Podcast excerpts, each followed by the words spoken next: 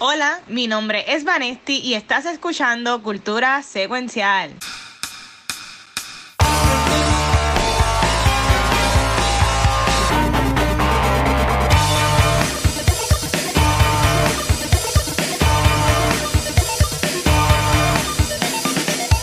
Ahora.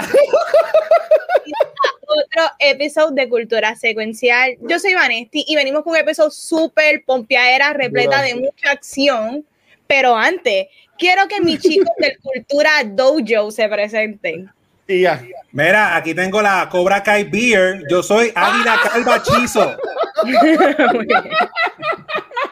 Yo soy el nene de Aguadilla que su madre lo metió a karate para hacerlo más macho, pero no funcionó. Gabucho Graham. Diablo, yo, yo soy uno de los gorditos que siempre están peleando. Este, pues yo soy uno de esos. Yeah. Me gusta, me gusta. Bendito que los ponen, siempre los ponen en contra los gorditos, bendito, ellos son buena gente. Pero Este, ellos le meten masacote, déjame decirte. Eso es lo más que me gusta, pero hablamos de la serie ahorita. Watcher, Mira. what are you watching? Ay, sí, mira, y entiendo que en este, en este segmento de Watching con Guacho, entiendo que nos vamos a ir un poquito más larguito, that's what she said, pero, eh, ¿cómo queremos hacer esto? Vámonos primero con los breaking news. Y Corillo, eh, ya, ya pasó, super- desafortunadamente alcanzaron a Cara Dune. Este, Diablo, que tío.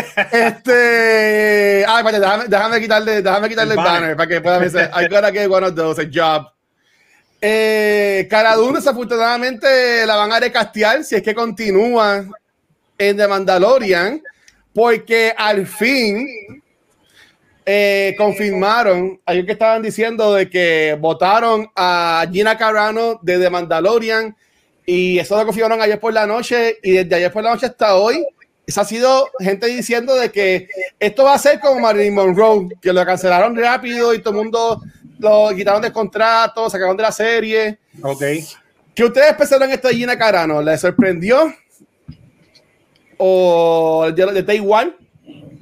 Este, fíjate, me sorprendió que se tardaron tanto en, en hacerlo porque había rumores, porque esto está pasando durante toda la pandemia. Ella estaba este, metiéndole a los tweets, metiéndole a los Instagram, cambiando el bio este, de sus perfiles. Tú sabes, este, mano, tú puedes tener tus opiniones, ¿verdad? Pero ella estaba completamente eh, a la defensiva y bien reactionary a lo que la gente con, sabe, continuaban. Y yo creo que, ¿tú sabes qué es lo triste? Lo triste es que ella pierde un guiso bueno con Disney, ¿me entiendes? Por las metidas de pata de ella misma. Es como Sí. que, dude, ¿qué, qué, qué está pasando contigo? Trabajar con Disney está brutal y tú perdiste esta clase de guiso. Anyways, que esto sea un una de, de aprendizaje para todas las personas que realmente andan diciendo lo que eras en las redes sociales, sin, Ah. ¿verdad? Sin pensarlo dos veces. Dude, we're coming from, for ya. Exacto. ¿Y usted, Chizo y Gaby? No, bueno, pues nada, este, ella más que todo el mundo, o sea, esos actores y actrices, ellos sí son personas, pero en las redes sociales son como que una marca, un brand. Y tienes que, ¿sabes? Como cuando decía el famoso programa de Dave Chappelle, When Keeping It Real Goes Wrong. Hay que tener como que un tipo de medida, este, máxime con, con los temas, porque los temas trompistas, que ya sea trompista lo que sea, pues ya eso es política. Y la gente que es trompista piensan que están bien, porque eso es su, ¿verdad? su ideal, pero eso de estar en contra de los anti-maskers, de irse con esas conspiraciones de que el COVID no es real mientras los números siguen. Yo digo que, qué sé yo, ejemplo, yo tengo unas opiniones bien, bien reservadas de lo que yo pienso de la religión, a menos que no me pregunten o que el tema no sea ese, yo no voy a estar por ahí buscándome Exacto. fuego de gratis, porque en verdad, ¿sabes? Eh, está de más, está de más los comentarios pues, y, y- y lo que dice Vanetti, Disney es la lotería, ¿sabes? De, este, así como que, que- que es la verdad, Disney controla todo, pues exacto. Las oportunidades Ayer habían confirmado una serie, Chizo. Este, cuando lo, lo de los cuando ellos se lo sacaron, lo pusieron en la mesa que anunciaron 20.000 series para los próximos Ajá. 100 años. Una serie era, de ella, un spin-off. Pues, exacto. Y, pues, y, y, y no solo Disney, que es como ya esto, todo, exacto, es mundial, no fue que, no es que te votaron de un trabajo y en el otro no lo ponen de referencia, pues a lo mejor ahí se corta la pata también con otras, con otras compañías. Exacto. Y no estaba tanto de que ella estaba así tan en la, desen- en la defensiva y reaccionaria. Y eso siempre le sale mal a, casi siempre le sale mal a los artistas, porque Rob Liefeld, el artista de cómic que creó a Deadpool, se puso una vez de pico a pico con los fans y ya bajó un poquito. Él está loco, pero está Sí. Pero, pero le bajó porque le estaba, le estaba, le estaba eh, trabajando en contra. Sí. Ujú. Sí, no, él, él- él está bien mansito. Él antes estaba haciendo live y todo, todos los días y toda la cosa. Pero, y, y usted, señor Acevedo, doctor, licenciado. Eh, ya era hora. este, yo llevo ranting de ella ya casi un año desde que ella empezó, porque ella lleva más de un año tirándose unos comentarios. Yo a mí no me sorprende, a mí, como dijo Van, a mí me sorprendió que tomara, que tomara tanto tiempo. Este, y voy a decirlo desde ahora, este, esto no es cancel culture, esto es tú lidiando con tus consecuencias de lo que estás diciendo, porque cuando tú Iba a estás en, decir ese eso. esta- en esa stature de una persona famosa y poderosa, tú deberías medir, aquí nadie te está diciendo que no creas en lo que tú creas, pero tú deberías Ujú. medir lo que tiras allá afuera. Mira, a mí sí me sorprendió todo lo que se tardaron, sin embargo, en las últimas 48 horas, algo a mí me decía que algo venía, porque hace dos días la hermana de Pedro Pascal salió out como trans y Ujú. Pedro Pascal salió praising her y Pedro Pascal lleva un año Ujú. con los pronouns en su Twitter y Gina y, y Gina Carano llevaba un año tirando unas indirectas en contra de Ajá. Pedro con los pronouns. So, yo des- algo a mí me, si en retrospectiva tú miras los últimos dos días, dice algo como que viene por ahí.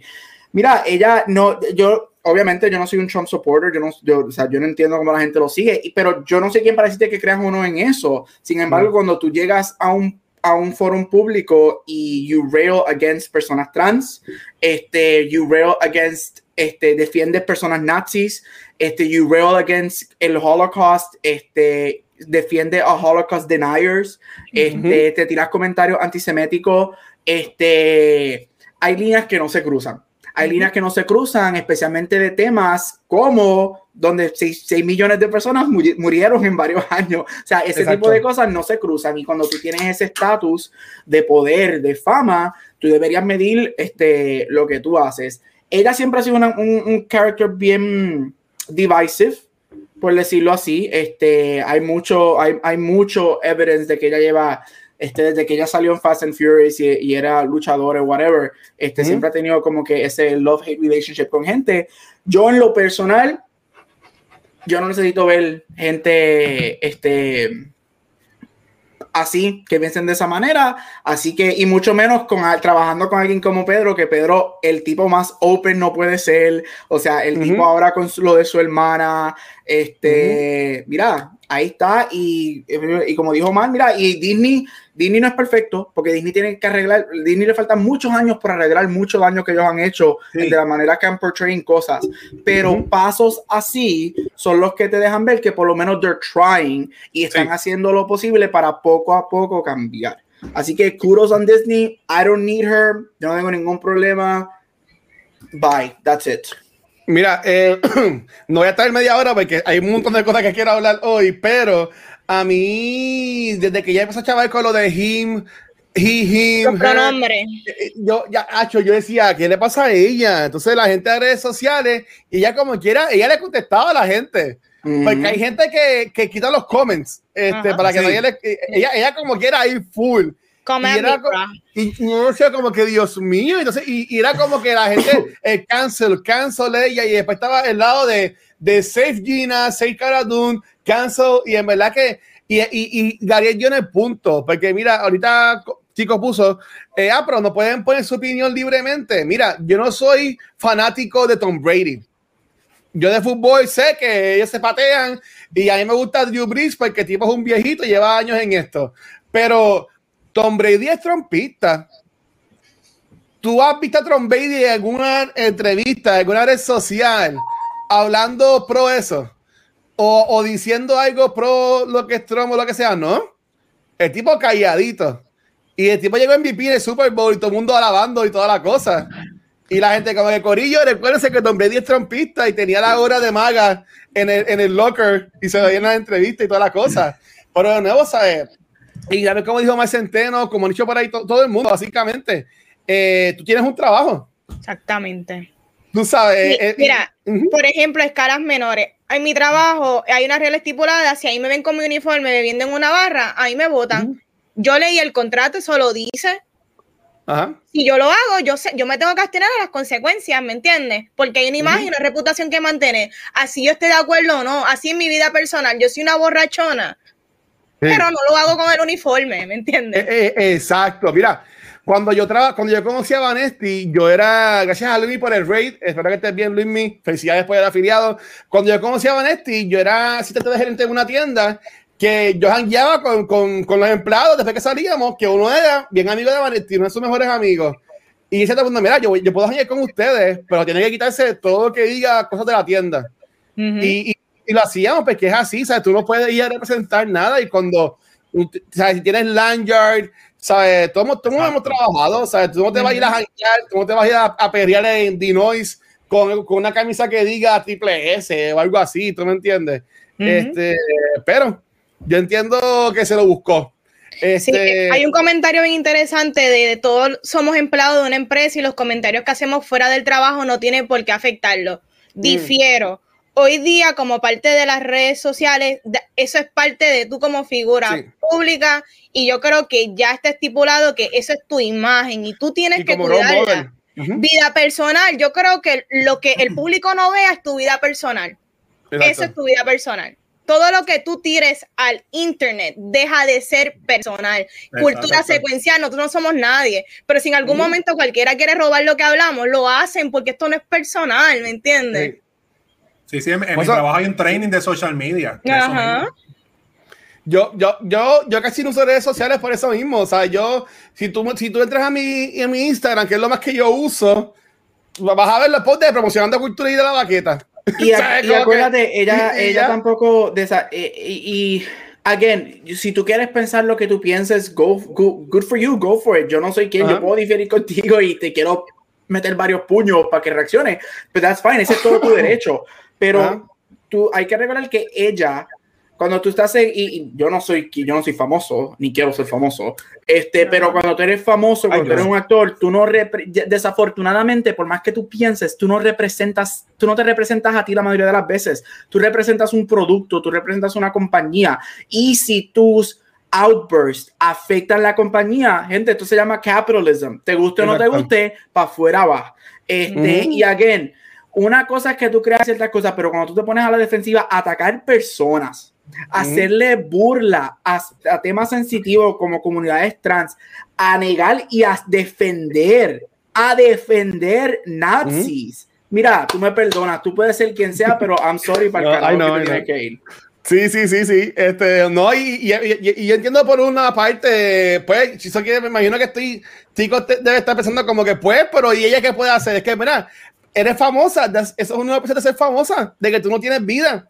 Y hay gente que no puede bregar con la fama. Por eso tú ves que estos shout stars se queman y, se, desa- y se desaparecen o se meten en las drogas y todas las cosas, ¿sabes? Que pues es, es lo- los dos lados de la moneda. Pero yéndonos a una noticia un poquito más pompeada, lo que a mí me hizo la, la semana, y mira que esta semana está buena. Pero qué cosa, más, hechizo. qué cosa más cabrona es que este Ah, va a ¿qué, ser el cast de The Last of Us Part 2. ¿Sabes? Pero Pascal, ¿sabes? Si hacen una película de cultura secuencial, yo creo que Pedro Pascal haga de Watcher. Va a tener que ponerse un fast suit o algo, pero, pero sí. Este, bueno, me, me encantó. Había, sacaron un teaser de que supuestamente Marshall Ali y, y- y supuestamente iba a ser Joel. Y yo dije, cool, algo distinto. Sí, este, Pero como tiraron a la, primero a la chamaquita, yo diablo, esa es la que Ella. cabrona en Game of Thrones. Brutal. Sí. Y después que sacaron de Pedro Pascal, a mí me voló la cabeza. O sea, ¿qué ustedes pensaron de esto cuando lo anunciaron? Mira, para mí fue súper pompeadera. Eh, Ah. Yo creo que dentro de la fanaticada es como que, pues, maybe eso no era el casting que ellos esperaban, pero no porque no sea el casting que tú esperabas significa que no es el casting correcto o bueno.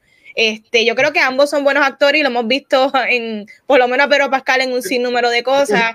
Y a la nena de Game of Thrones, ella es una freaking badass. So, para mí está cool. Yo no sé, it, it seems okay. Yo quiero ver la serie. Lo que sí, Sí. pensé es como que, ¿cómo Pedro Pascal va a lanzar futuros temporadas de Mandalorian y también esta serie de HBO? That is the question mark. Bueno, Sí, recuerden que el, el- el la que se. Bueno, si, se- si irá voice acting full con, con Mando, si acaso, o no tendrá vida, este, saldrá de una para otra. No sé. ¿Tú me dices? Sí. de nuevo, él, él, él eligió. Este Chizo y Gabucho, ¿qué piensan de eso? No, mira, yo estoy bien contento. De mi escena favorita de toda la serie de Game of Thrones es esa nena peleando con el gigante ese y todas Ah. las partes de ella hablando con lo de la- los engagements de batalla. Me gusta su personalidad porque soy más o menos así. Yo, yo soy Sí. un, eh, cuando yo soy un poco de, de, de loyalties. Por ejemplo, si ahora Ah. mismo hay una guerra de podcast, pues se jodieron los otros porque cultural que yo voy a limpiar cabeza. Como ella, Ah. que es así un poco estricta. Y en Game of Thrones, en La Sofosa, ese mundo es bien visceral, bien, bien fuerte, que entiendo que ella va a representar. Y nada, pero Pascal, al fin le vamos a ver la cara linda.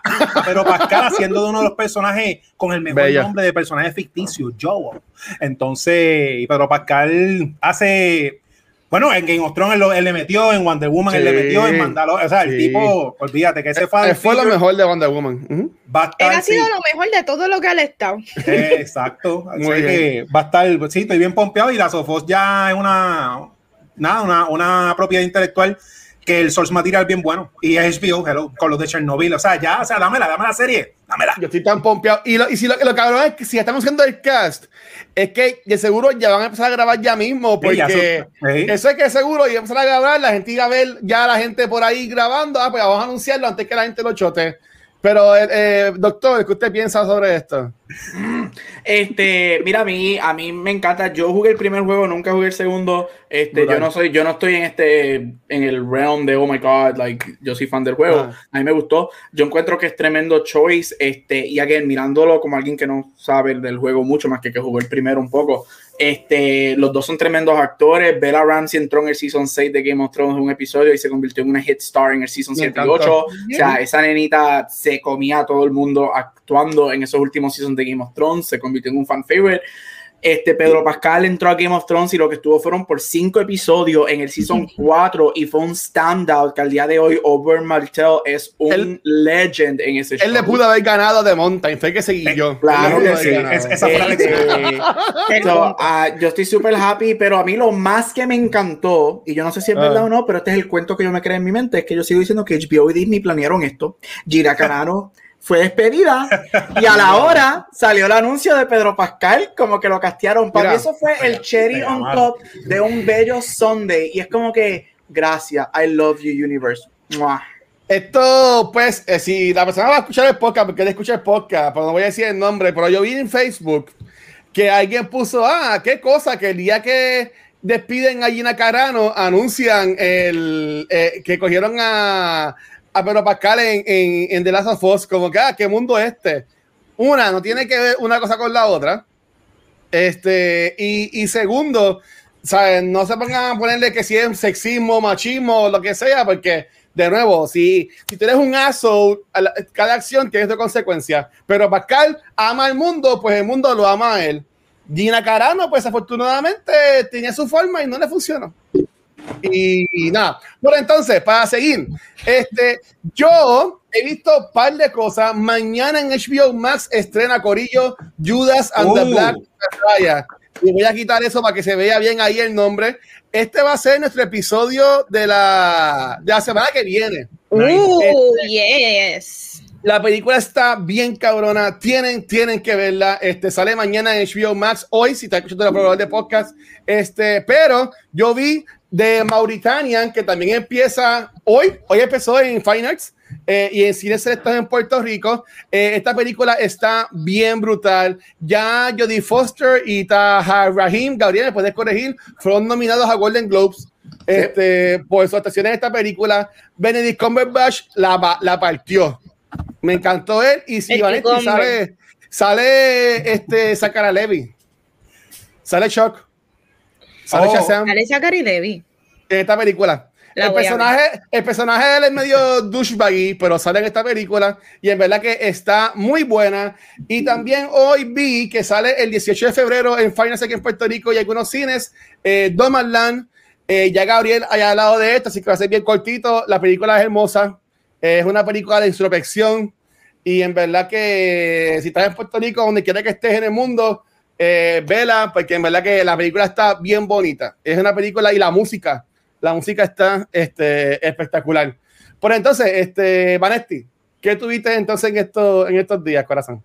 Mira, yo vi la película más reciente de John David Washington y Zendaya llamada Malcolm and Mary. Eh, mira, está bien cool. Esta es la movie que grabaron durante la pandemia y es de estos dos actores, básicamente showcasing lo que ellos pueden dar. eh, está, me gusta lo que ellos traen, ¿verdad? Yo creo que Zendaya me impresionó un montón. Hay una escena Uh. que es como que te deja, coño, Zendaya, en verdad que estás metiéndole fuertemente.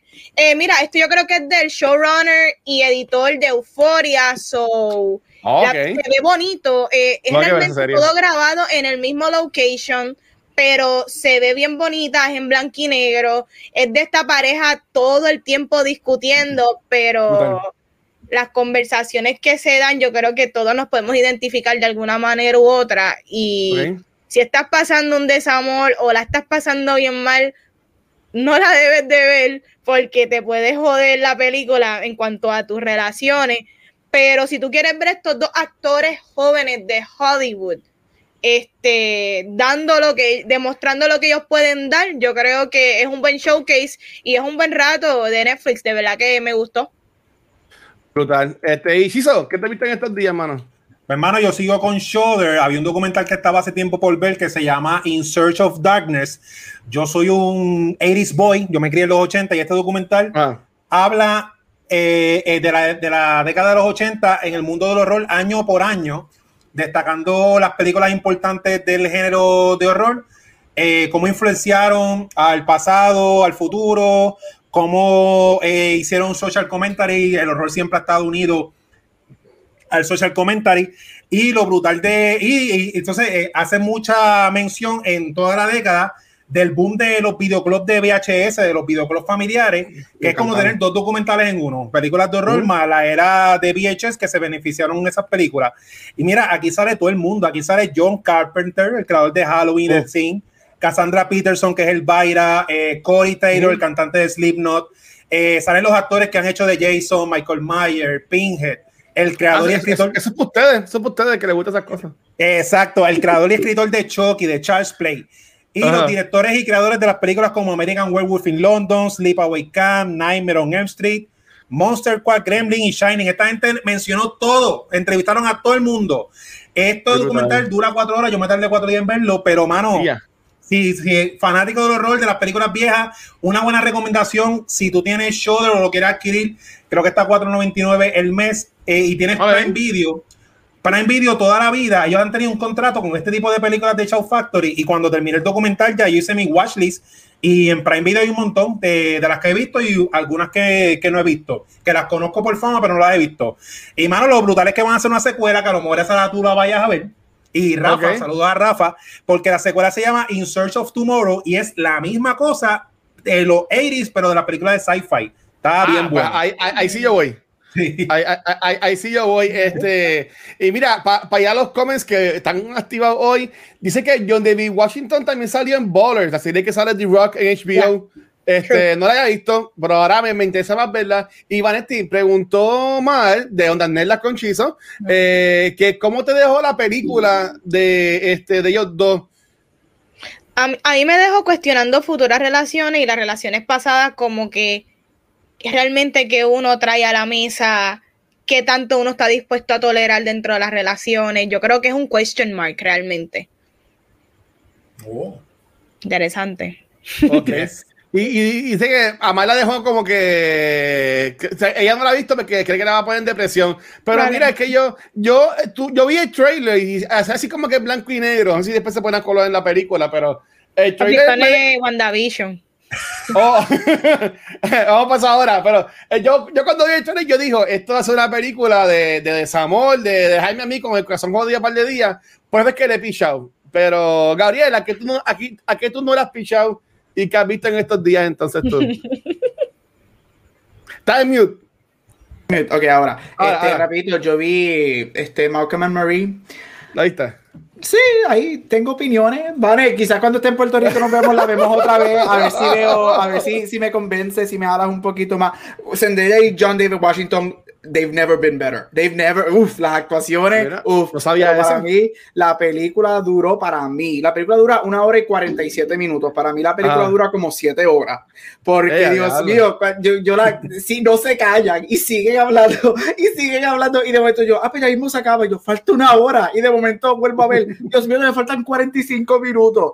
Este, es bella, la película es preciosa para verla, a mí me encanta la cinematografía en blanco y negro, es preciosa, pero y las actuaciones son muy buenas. Este, y Zendaya, I'm sorry, Zendaya en los próximos 10 años Zendaya va a tener un Oscar definitivamente y John David Me Washington encanta, me is encanta. better than ever. Él me encanta. Hay una escena, Vanessa sabe cuál voy a mencionar. Hay una escena que ella está en la cama eviscerándolo de una manera y de la manera que él se va destruyendo poco a poco.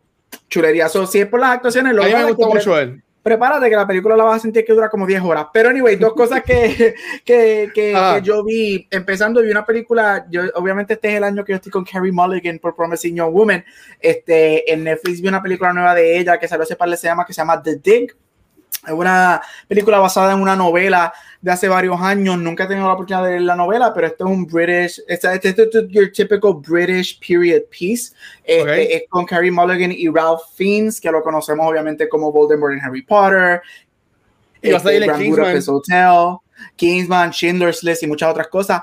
Es muy buena. Si eres alguien que te gusta este, estos, estos period pieces, mo, este, y eh, tiene un aspecto fe- este, de feminista muy bueno, esta mujer en esa época, en los, creo que es en los 20, este, Y un Una arqueóloga en los sí. 20, este, y, y esto es basado, la novela y la película es basado en un historical dig donde encuentran oro y piezas de oro. En una época muy buena, este, no es lenta, es bastante buena para hacer un British piece, es bastante buena, este, así que la recomiendo mucho y Carrie Mulligan nuevamente está teniendo un año espectacular, este, esto es un, un este es el otro extremo de Promising Young Woman y ahí tú ves la versatilidad de ella como actriz, este, Ok. en I Love Her. Es muy buena, así que está en Netflix. O si que estás buscando algo para ver, eh, eh, fluye muy bien, no te va a aburrir, eh, es de lo más chulita. Entonces, lo segundo que vi, que lo vi esta mañana, que lo tenía en background mientras estaba haciendo cosas de del trabajo, es algo que ha acaparado las redes esta última semana.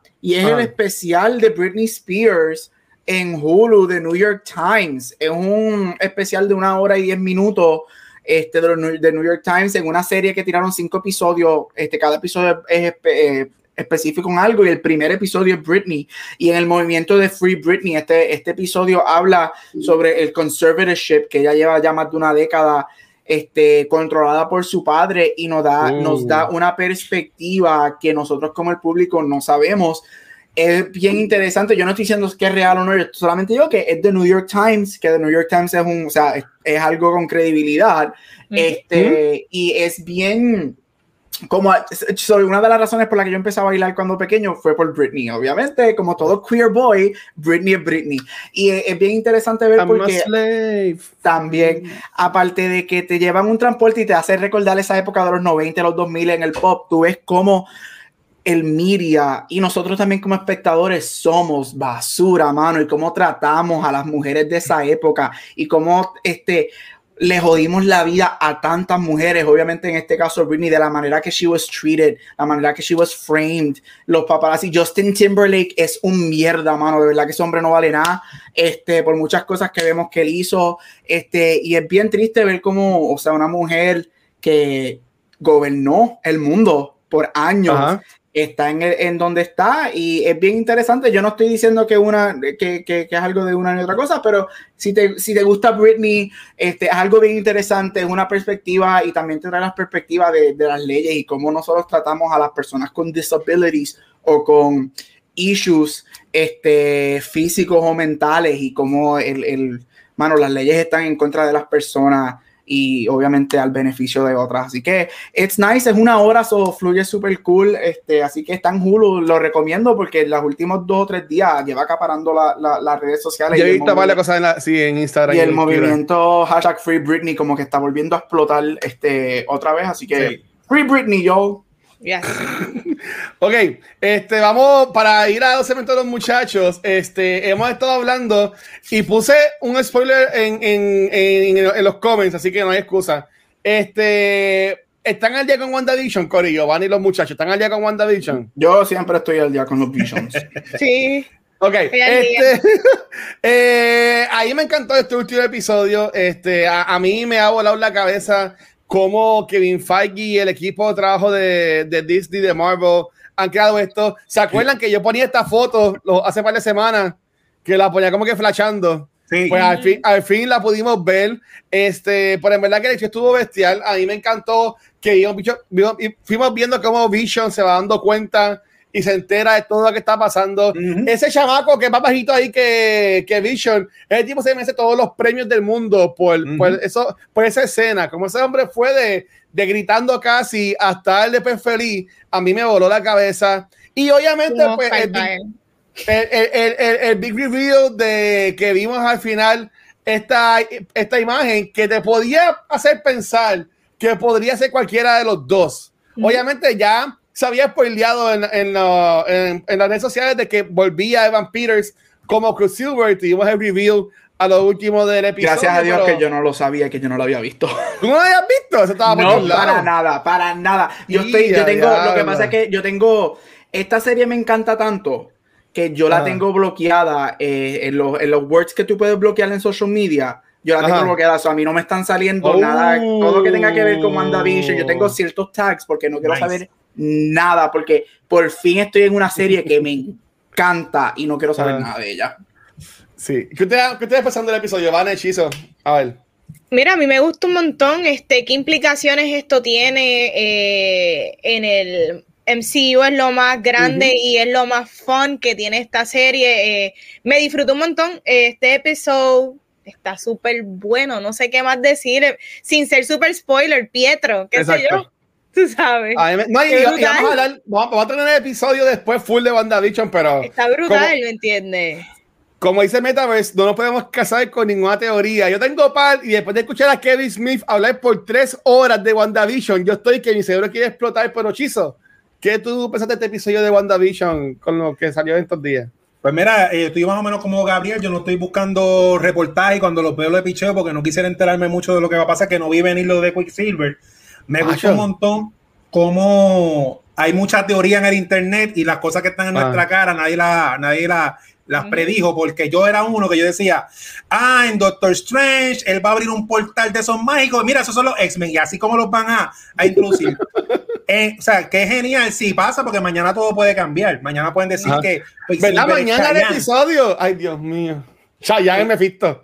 eh, que, Sí. que Chayanne o Mephisto o, o, o- o Ricky Martin, pero eh, que usaron la conexión con el mismo personaje, que están en los dos universos, eso quedó Claro. bien nítido. Pero lo Ajá. más que me gustó fue la pelea de pareja de Vision y Wanda, de esa foto que tú pusiste, porque se sintió bien real como una pelea de pareja, como las cosas Ujú. fueron escalando. Y Ujú. fue una discusión que la sentí bien real dentro de, un- de- dentro de una historia de superhéroes. Porque están, están discutiendo, Wanda está eh, como que sorprendida, que Bicho nunca le había salido así. Y cuando él le dice que tiene miedo, me dio mucha, ¿verdad? Este, mucho feeling. Porque ese personaje es bien fuerte y está ahí como que bien vulnerable. Y nada, esa fue la mejor parte que me gustó. El episodio está nítido, estoy all in en la serie. Mira, está cabrón, chiste, pero espérate. Yo no escuché que Vanetti dijo eso, pero esta vez dice: el ensillo es lo más grande, dijo Vanetti, y hay que clipearlo para grabarlo para el próximo DC Fandom. No, yo sé, eso hay que no darle- hay, que darle-. Yo no creo que Dale rewind dicho como eso. hace este, Como Wanda. Wanda, no, y nos echan para atrás. Exacto. Yo no Pero- me acuerdo haber dicho eso exactamente. No. Yo dije que las Me- parece que, Metavel parece que come arroz y habichuela todos los días, que él nunca come las pasta, él come una cosa nada es No todo. Sí. Dímelo, Gabriel, irnos para el show. ¿Qué tú te Mira, no, sencillo. O Ah. sea, este, ese closing a mí me encantó. Las implicaciones que esto, esto va a traer para el MCU, yo estoy súper contento. Como alguien que es fanático de X-Men este, y solamente le ha gustado yo creo a mí solamente me han gustado como tres películas de X-Men, porque todo lo demás soy en porquería. Soy bien happy de por fin ver X-Men MCU. Este, esto va a traer muchas implicaciones. Aparte de eso, y eso no voy a seguir hablando de eso porque todo el mundo sabe que esto fue grandioso y las implicaciones van a estar cabronas. Me encantó mucho la estructura de este episodio. Yo creo que mi, mi una de mis escenas favoritas es cuando ella está peleando al final con él, antes de la gran pelea, cuando ella está diciendo, yo no sé lo que está pasando, whatever, I can control you.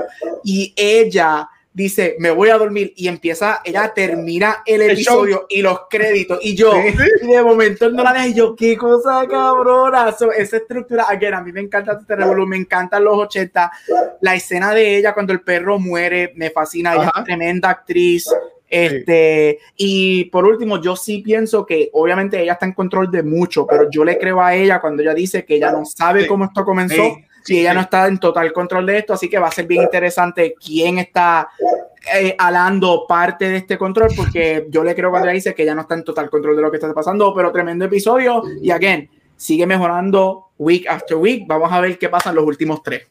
Para eso, yo creo que eso lo vamos a descubrir mañana, pero nada, ya vamos para 45 minutos y todavía no hemos empezado, así que vale. Vamos allá. bueno, vamos a arrancar real con el programa y es Chizo que nos va a contar en qué nos vamos a embrollar esta semana con los Blue Cheese. Mira, yeah, gracias, este Viper Vanetti, para seguir con la temática de Cobra no Mira, este, arrancando con la temática del mes del amor y acercándonos al domingo, el primer estreno de la semana es de uh. Factory y es la versión Steelbook de coleccionistas de My Bloody Valentine, la película del 1981 que trata de que luego de un desastre en una mina hace 20 años, en el día de San Valentín, regresa un asesino ready para darte para abajo y no amorosamente, si te atreves a celebrar el Día del Amor y la Amistad. Esta es de las películas del género slasher que se unieron a la ola de hacer películas de horror centrado en una fecha especial inspirada por la clásica Viernes 13. Los special features que tiene es Bloodlust, un documental de 30 minutos que trata sobre el boom y la popularidad del género slasher que inspiró a esa película en los late 70s y los principios de los 80, que para los coleccionistas ya tienen ahí la versión Steelbook. Entonces, el segundo estreno de la semana es un sci-fi protagonizado por Matt Damon y Jodie Foster, que es Elysium, dirigido por Neil Blomkamp, espero haberlo dicho bien, quien es el director de District 9 y Chappie. Esto trata de que en el año 2021-54 eh, la gente superpoderosa y millonaria vive en una estación espacial mientras el resto de la población vive en la Tierra en ruinas y el héroe está en una misión de balancear las cosas. Aquí se exploran temas como sobrepoblación, inmigración, explotación laboral, plan de salud accesible y el sistema judicial. ¿Por qué vemos que esta misma trama la hemos visto tantas veces en el sci-fi. Cuando yo te la cuento de qué trata, tú dices, yo he visto 20 películas así. Pues porque la vida real sigue siendo así, el gobierno sigue haciendo lo mismo y eso siempre hay que criticarlo para ver si algún día cambia. Y eso es un retrato de que las cosas siguen igual. Los oh, special features que tiene es normal en este tipo de películas de sci-fi que se llama Exoskeletons and Explosion y es el making of clásico de estas películas de sci-fi, de cómo ellos usan efectos prácticos y visuales incluyendo el proceso creativo, ¿verdad? Para crear este mundo futurístico que se vea creíble. Pero el estreno grande de la semana es la nueva película de horror comedia del director Christopher Landon y se llama Freaky con Catherine Newton y Vince Vaughn. Este director del favorito de Watcher es el que nos dio Happy Death Day, una de las películas favoritas del Watcher. Todas, me todas me encantan. Las tengo en casa. yo, sé, yo, sé, yo te sigo, yo soy fan. Entonces regresa, él regresa a usar tropes de comedia, en este caso el body swap comedy, y está haciendo ese, ese género de usar esos tropes de comedia con horror bien chévere. Aquí lo está mezclando con elementos de slasher de horror en movies eh, de la película en forma de homenaje para los fans del género, que si tú eres fan de películas de horror, pues vas a identificar ciertos ciertos guiños o easter eggs. Ah. Yo sé que Vince Vaughn no es muy bien aceptado por el remake que él salió en Psycho, porque sí, la película esa de Psycho de los 90 es un, es un frame by frame eh, de, la película original, pero Vince Vaughn no le escribió, él es el actor nada más. Pero aquí en Freaky, eh, él resalta porque él transiciona de hacer de Millie bien teenager girl con el cuerpo que él tiene, que todo el mundo ha visto que ese tipo mide 6'5". Y mientras cuando hace de, del Butcher, de Serial Killer, usa de forma visceral eh, su mismo físico, que para hacer una película de comedia, las partes de slasher están bien intensas, que, que tú dices, diablo, pero espérate, hay como... Es un tipo grande, él es un tipo grande. Sí, no, y hay unas escenas que me acuerdan a, a la Halloween de Rob Zombie, cuando Michael Myers mataba a la gente retrayéndola contra la pared. Y yo, diablo, pero esta comedia está fuertecita. Y los kills están gory, que eso me, también me sorprendió, también divertido. Y precisamente eso solo es Special Feature Highlight. Uno es este, Crafting the Kills, hablando de cómo lograron esas matanzas chulas. Y el otro es Split Personality, que donde exploran cómo los dos actores se integran con los manerismos de cada, de cada cual para hacer efectivo el efecto de body swap. Así que para el domingo tengo dos películas para que se asusten y después se quiten el miedo en la camita. Se acabó Ay, Dios mío. Tú sabes que me gustó que le diste cariñito a Elysium y a mucha gente no le gusta esa Yo nunca la he visto. Es buena. Y a mí me gusta Elysium un montón. Yo sé que se siente bien larga, pero I liked it. De verdad, yo la vi en el cine y, y, yo me la disfruté. ¿Sabes qué otra película me disfruté también? Pero sé que también es medio escocote Chapi. Ah, me ah, gusta. Chapi. A mí, me gustó Chapi. es buena. Chapi tiene cosas que a mí me gustaron un montón, pero se siente larga. Es a diablo, el tercer acto es eterno. Sí, sí. sí. Pero. Chapi es buena. Thank you, Chizo, por eso. De verdad que siempre nos trae algo nuevo. Y Friki, por favor, véanla. Yo no sé, salió también durante tiempos de pandemia, pero se merece que la vean, de verdad, definitivamente. yo sé que Vanetti, me acuerdo que habló también bien de ella hace tiempo. Sí. De verdad que sí. Pero ahora vamos con el doctor, el Gabucho Gran con Awards Spotlight. El que tiene los mejores aquí. Mira, lo bueno de esto es que yo voy rapidito. Nada, quería decir que no voy a enfocarme en ninguna película, sino en, en dos noticias específicamente de los Oscars. Y es que por fin ah. tenemos una clara idea de cómo se va a ver los Oscars en esta época. Y es que eh, anunciaron que va a ser una combinación de in-person con cosas online este, alrededor de todo el país y quizás alrededor de todo el mundo, con actores que quizás van, este, o, filmmakers que estén nominados y no puedan este, llegar obviamente a Estados Unidos por las restricciones del virus. So, tenemos esa noticia, va a ser bien interesante, yo creo que va a ser este, yo, yo, estoy loco por ver qué van a hacer. Este, ellos dijeron que no van a seguir tanto el roadmap que hicieron los Emmys, que para mí fue un tremendo roadmap. So hay que ver, porque los Oscars son elites y quieren hacer algo, tú sabes, lo más este, in-person posible. Este, vamos a ver cuántos actores reciben el virus y se mueren. Este, pero esa noticia va a ser interesante porque no hay ningún plan todavía, todavía faltan, todavía se siente que faltan como 400 años para los Oscars, porque atrasaron tanto este, este, este season. Pero estoy bien interesado a ver que, cómo, cómo nos los dan, qué va a pasar, este, cómo bregan con todo eso. Y segundo, este, hace dos días salieron los shortlists de los Academy Awards. Hay ciertas categorías, en este caso nueve, que ellos hacen unos shortlists de todas las películas que se someten, que son sobre 300 y 400 este, películas, ellos narrow down a una cantidad entre 10 a 16 películas por, por categoría. Salieron esos shortlists, este, esos shortlists y películas como Mank, este, películas como Tenet, películas como Promising Young Woman, este, entraron a ciertas categorías como efectos, sonido, este, así que fue una buena noticia para películas que quizás no necesariamente estaban en conversación.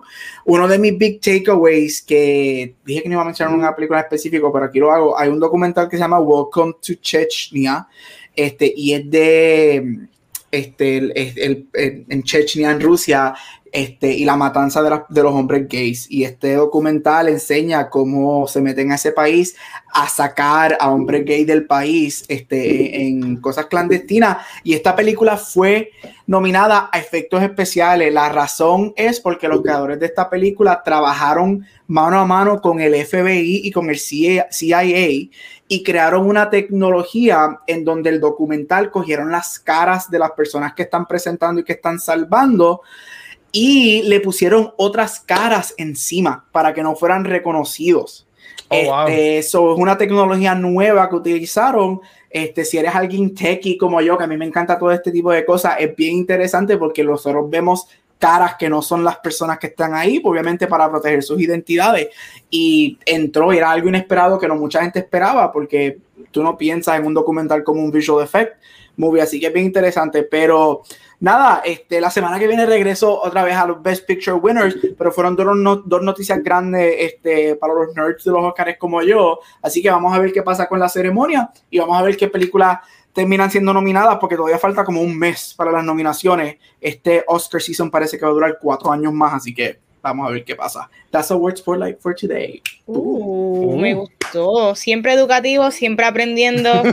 Los Oscars este año, como Gabriel, esto es un question mark. A la hora de la verdad, ellos dicen voy a hacer esto, me voy a dejar llevar por esto, pero no sabemos qué cara iban a hacer Exacto. finalmente. Sí. Oh my God. Pero vamos para el tema de la semana. Y vamos a hablar de Cobra Kai, Corillo. Al fin. Esto es una serie spin-off basada en las películas de Karate Kid, donde 34 años después retomamos las vidas de Johnny Lawrence y Daniel LaRusso, mayormente desde la perspectiva de Johnny. Mira, la serie comienza en cómo Johnny termina reabriendo el Cobra Kai Dojo y su eterno rivalry con LaRusso, entre un montón de otras cosas que tiene esta serie. Mano, la serie es genial, tiene un buen balance entre humor, corazón y freaking acción badass. Yo creo que esta serie hace un trabajo excelente entre adaptando a formato serie esta franquicia, trayendo personajes viejos, nuevos, y la cosa es, es cómo esto funciona, está brutal. Mano, la serie originalmente estaba en YouTube Red, ¿verdad? Y luego Sí. Netflix lanzó esta última temporada y según mis contactos, porque ahora yo tengo contactos de Netflix, me Uh, cuentan que ya se está trabajando la cuarta temporada. Corillo, Cobra Kai es 100% disfrute, Mazucamba, me encanta ver teens partiéndose la vida y no tienes que ser fan de las películas para gozarte esta serie. Cobra Kai Never Dies. Chicos, ¿qué tal les pareció esta serie? Eh, ¿Verdad? On the surface, porque vamos a tocar mucho de ella y también quiero saber en qué bando están. Así que, dímelo. Uh, vamos allá. Yeah, pues nada, on, the- on the surface, este, esta es la serie que nadie pidió y que es la mejor del mundo. Y eso es lo más que, como tú mencionaste, lo más que a mí me sorprendió de la serie, porque eh, de las cuatro películas de Karate Kid, porque si algo nos ha enseñado Cobra Kai es que la de The Next Karate Kid puede que también la mencionen. O sea, vean la de The Next Karate Kid. Yo no quiero pensar que ustedes no quieren, la quieren ver porque la protagonista es una mujer. Anyway, Bueno, de todas las películas de Karate Kid mencionan cosas y que esa franquicia, la primera fue la más que destacó. La primera, nadie estaba esperando Cobra Kai, nadie está hablando de Karate Kid ni nada, y esa serie la hacen y la hacen tan bien que es perfecta, es súper entretenida, le añade al lore de todos los personajes y hace mucho mejor que inclusive que es, eh, como Star Wars, que Star Wars ha tenido altas y bajas, eso de, de seguir la el lore de, de, de- de- de una propiedad de una propiedad original sin hacer un remake. Y perfecta de que los personajes o sea que consiguieron todos los actores de que es una, una secuela brutal de, de las películas originales y lo dejo ahí porque todo lo demás es para los detalles. Sí. Vamos. Ok, ya no estoy en mute. Este, ya tengo la manía de, de- de todas las veces que Luis me dice, te escuchas el eco, se escucha todo. mute. Mira, Tranquila. este, a mí me encanta. Yo, tu- yo, en, yo vi, yo empecé a ver esta serie cuando estaba en YouTube con una pasada administración que era súper fanático de ella. Este, so, este, y le hice un karate chop y lo mandé para el caramba. Este, Muy bien. pero a mí me encanta la serie. Yo creo que, como dijo Chizo, esta es la serie que nadie pidió, que nadie se esperaba, que no necesitaba, ¿no? Pero sale y une a todo el mundo porque es buena. No es que Es sea, buena. o sea, it doesn't Muy matter, buena. es que es buena, es Sí. legit buena. Y no es que es buena en, en cosas de como que nostalgia, whatever. No es que es legit No, buena. es buena. Una serie legit buena. A mí me encanta, este, súper contento, este, que, que Netflix la cogió y ahora, desde que pusieron sus primeros dos seasons y ahora que sacaron el tercero, ahora explota nuevamente Netflix haciendo esto para series como Schitt's Creek, ahora. Cobra Kai, que nadie conoce de esta serie. Este, porque Ujú. ¿quién, quién caramba ve series en YouTube Red? Este, y ahora todo el mundo conoce esto, soy súper happy. Este, mira, ya no hay más nada que decir, es tremenda serie. Este, me encantó. Este, quiero ver más, yo espero, aunque Netflix obviamente se conoce por eliminar todo de cantazo, así que yo Sí, espero pero- que no nos den muchas muchos seasons, dos o tres, dos, yo me conformo con dos seasons más. Este, acuérdate, vamos a terminar las cosas cuando están bien, no dañemos nada, pero I'm happy, y este tercer season, uff, diablo, que tercer season. Así que Cobra Kai, el- uno de los surprises de los últimos par de años y Ujú. super happy que ahora está en Netflix en una plataforma donde todo el mundo puede verla y todo el mundo está como que realizing this is actually really good. Mira, como mencionó Vane y también Gaby, Gaby menciona ahora, este, este empezó en YouTube Red. Eh, y entiendo que, o sea, mucha gente no lo sabía. Y Noctámbulo, que está por ahí criticando, y señores de este display, era como que cabrones, tienen que ver Cobra Kai. Y yo, cabrón, ¿qué carajo? ¿Cómo voy a ver? ¿Qué tiene YouTube? Ustedes dos son las únicas personas en el mundo que lo tienen. Este, y después lo pusieron gratis, pues yo como que le piché. Yo llegué a Cobra Kai cuando llegó a Netflix. Y yo me comí esas dos temporadas, yo creo que como en tres días. O sea, en un weekend. Sí. yo, vi, yo en un weekend. Y como te, nada, eso lo vamos a hablar ahorita, pero a mí me encanta. Eh, yo vi las tres películas de Karate Kid, porque hablamos de Karate Kid en Back to the Movies en, en enero. Este, y para mí que es una pena que nada más hicieron la primera y que la primera pasaron a Cobra Kai. O sea, eh, para mí, eh, yo entiendo que había como que más para sacarla de estas películas. Las dos y las tres son unas porquerías, en mi opinión. Las vi y decía, ¿cómo carajo la gente le gusta esto? Pero las vi. No he visto nada de Next Karate Kid, porque digo, ya lo, ¿qué tan más mala puede ser? Pero tengo que, tendré que descubrirlo por mi cuenta. Pero ya, ahí me encanta. Esto es súper cheesy, pero un cheesy cabrón. Yo Sí. amo a Johnny Lawrence, eh, William Sapka, eh, Billy, ahí me encanta ese hombre, ¿sabes? Yo quiero que yo quiero ir a comer sushi con ese tipo. ¿Tú me entiendes? Este, Claro. a, a mí me, me, me, me encanta. En verdad que me gustó un montón. Pero muy buena, muy buena. Ok, so Ah. mira, ya vi que Vander empezó a hablar de los personajes favoritos, pero antes Ajá. de llegar a eso, yo quería preguntarle a usted, porque aquí no hablamos de personajes ni momentos. Yo quiero saber Ajá. qué es lo más que le gusta de la serie y como hemos hablado, que es la sorpresa de, de ¿verdad? No esperábamos que fuera tan buena. ¿Qué es lo más que te sorprendió de ella eh, en general? Yo, en mi caso, a mí me sorprendió el Ajá. que el drama de los chamaquitos, I wasn't fucking invested on Sí, that. yo también. Yo O también. normalmente, series que tiene la historia de los adultos versus las historias de los chamaquitos, yo normalmente, ay, esto es con el freaking angst, ¿qué me importa? No, de hecho, a mí me importaba más la de los chamaquitos que la de la Russo en un montón de veces, ¿me entiendes? So, yo creo que. Lo más que me sorprendió, volvemos, es el balance de todos estos personajes viejos, nuevos, adaptaci- trayendo lo viejo, bochinches nuevos, y los chamaquitos peleando, mano. Me encantaba ver cómo tú reservas un problema cantazo. Yo sé que suena mal, pero dentro del contexto de las series funciona. Sí, sí. Este, Chizo.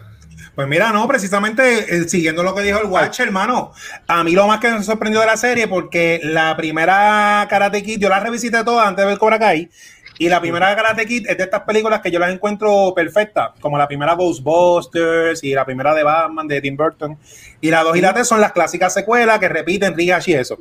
Y la serie usa todo el lore, o sea, no ignora nada porque en otras... eh, han hecho Halloween funcionó, que la Halloween de ahora ignora muchas películas, pero a mí personalmente a mí no me gusta cuando franquicias borran cosas y hacen reboot. A mí me gusta que las franquicias own las cosas porque todo es lore, porque ese es mi OCD.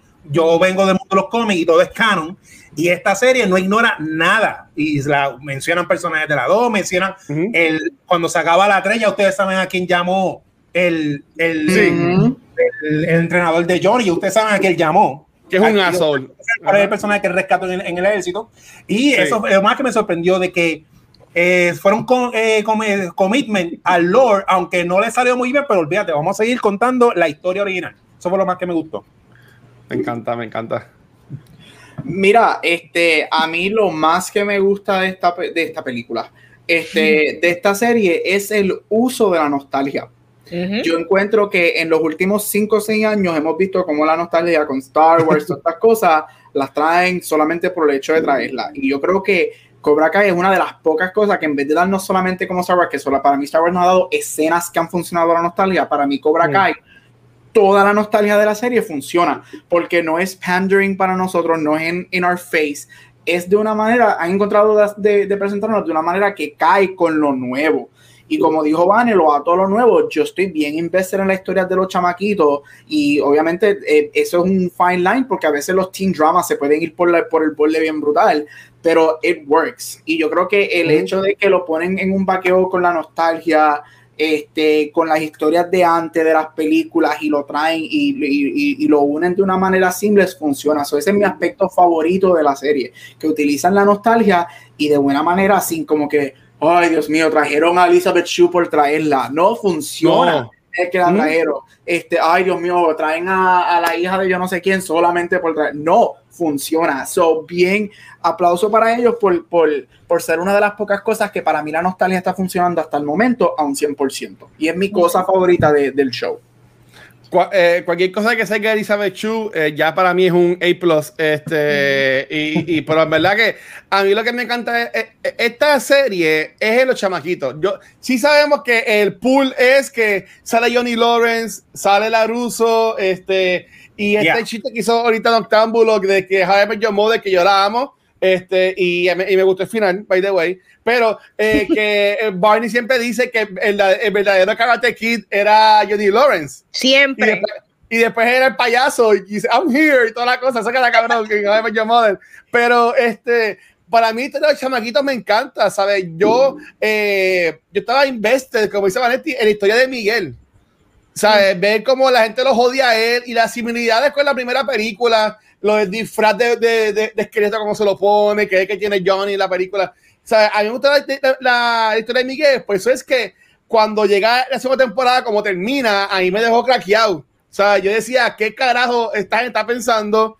Y me gustó un poquito cómo lo, manejaron en este season, pero a mí en verdad, yo soy Team Miguel. Y por ahí comentaron que Ash, que Ash, eh, que Ash, Ash mencionó, o alguien mencionó, de que Sam no es un buen personaje.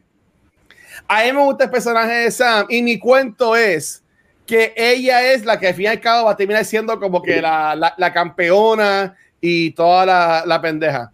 Yo por lo menos lo veo, lo, lo, veo así. Este, ok, ok. Este... Dale, ah. No, no, ibas a decir algo más, Watcher. Iba a decir lo de Sam, pero imagino que vas a preguntar de los personajes que yo puedo darle un poquito más. A eso voy ahora. Este, quería ahora entrar, como siempre, esto es una pregunta que siempre hago, es personaje y momento favorito. Yo quiero dar un huge shout out a la esposa de la Russo. Esa ah, es uno de mis personajes favoritos de la serie entera. y ella ni pelea. Mano, es que me encanta que ella, esta esposa, que she gets shit done, ella es madre, ella trabaja, ella es la más efectiva en todas las freaking series y la más que entiende lo que está pasando en general. Ella, yo creo que ella no está en ninguno de los bandos, ella entiende, pero cuando hay que preocuparse, ella está ahí. Y, y me ella, ella es nosotros, ella es nosotros. Exactamente. Y, y, lo hace muy bien, porque ella podría ser la esposa annoying, ella podría ser la esposa celosa, ellos podrían irse por súper cosas típicas y no optan por eso y she's freaking badass ah, en su propia manera. Eh, obviamente, si me voy en momentos favoritos, no tengo ninguno específico porque a mí me encanta la serie, pero yo sí mm, quiero dar como que este ejemplo eh, paralelo en cuanto a lo que es el personaje de Johnny Lawrence. Este, ah. Yo creo que lo más que me ha gustado es el crecimiento del personaje de él. Eh, y este es un personaje que podemos entender que ha hecho un montón de cosas equivocadas, ha metido a la pata, él dice cosas super wrong.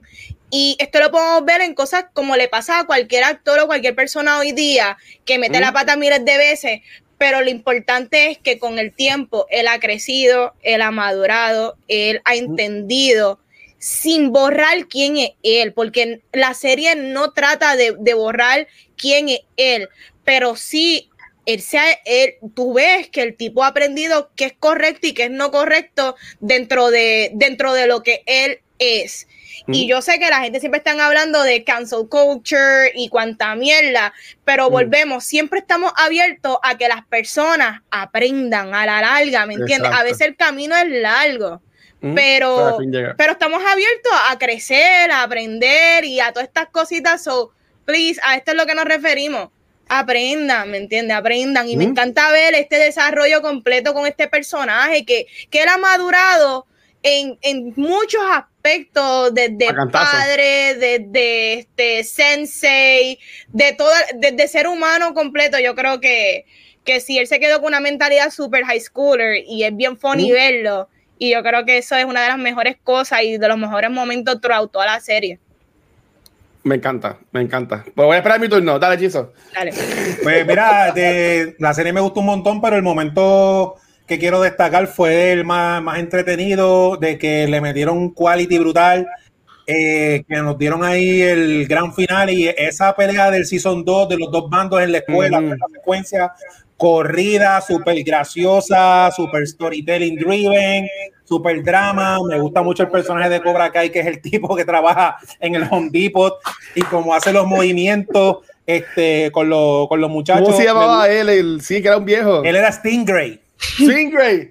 Fucking Stingray. Porque, sí. porque yo no sé nada de artes marciales, pero basado en la serie de karate de Cobra Kai y Karate Kid, el karate como ellos lo presentan es que es un arte marcial que no es que todo el mundo lo use igual, sino depende de tu físico, tus habilidades y tu edad.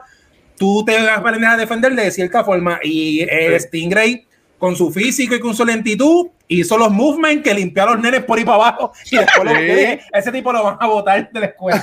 No, Ese fue el- seguro. el- el- ese fue el momento más brutal y obviamente el, el que, que- que termina con el final de Season 2 que está bien impactante, que cuando cae Miguel y se da eh, la caída esa bien fuerte, pero eh, eh, eso es en el momento, en personaje así favorito, eh, estoy también de acuerdo con, con Vanetti de Johnny Lawrence, me gusta mucho porque me identifico mucho con él por la época, nosotros somos 80s y 90s aquí, pero Johnny Lawrence es como que una historia de Fish Out of Water eh, de él mismo. Y Ah. eso nos pasa a todos. y Yo me acuerdo cuando eso me pasó a mí. O sea, Sí. llega un momento, hay un momento cuando tú estás en los late 20s, early 30s, que ese es la. Hay un blur. Ya yo tengo 43, por eso ya yo lo pasé.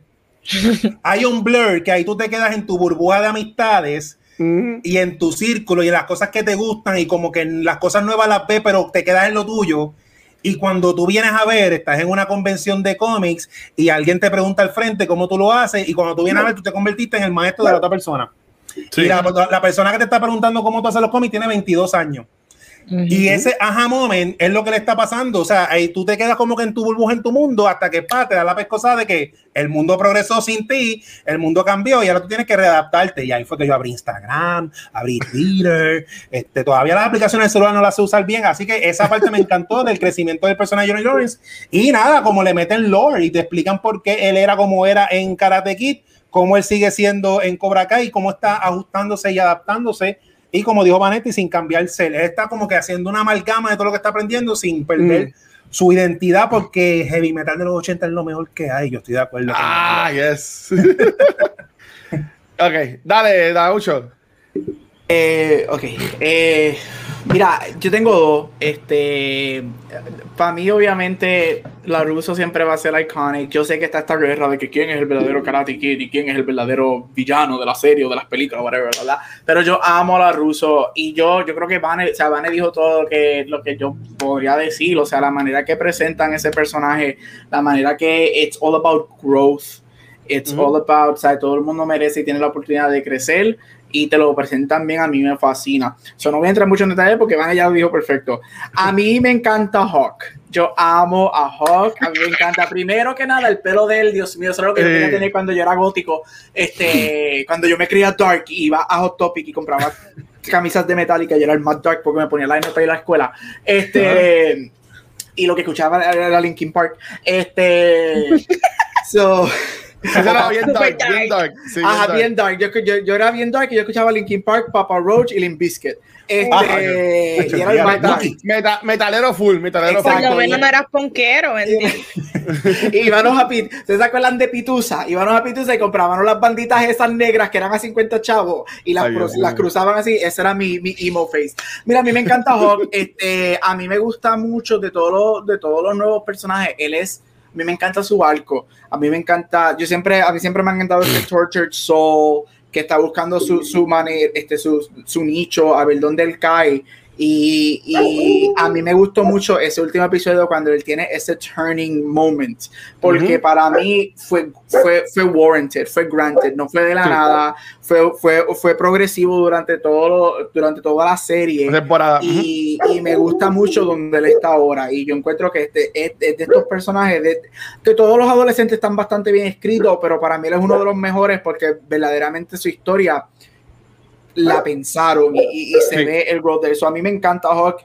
Este, and he's just kick-ass. O sea, él se ve tan cool con ese 80s metal hair. O sea, es que le es just kick-ass. O sea, me, me, me, fascina, me, me, fascina mucho, pero primordialmente por de la manera que su, su historia fue escrita. So I love him. Y esa escena cuando él tiene ese turning point, yo estaba como, yes, yes, kick the y yo entiendo que, que fue, fue own, como tú dijiste, o sea, que ese lo ganó, porque en la temporada poco a poco se va dando cuenta de, wey, yo como que estoy en lo que no es, esto como que no es lo mío, y pues al final pues sale eso y en verdad a mí me gustó. Mira, como ya ustedes dijeron, para mí el mejor personaje es este Johnny Lawrence, eso no hay que decirlo.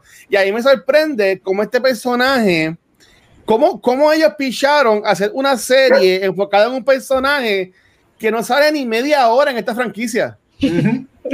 porque, porque, porque, yo, yo le que si no sale en la primera, él es el malo de la película, pero él sale en un par de escenas y ya. Y en la segunda él sale al principio, pero ya no sale, ya no sale más nada, nunca.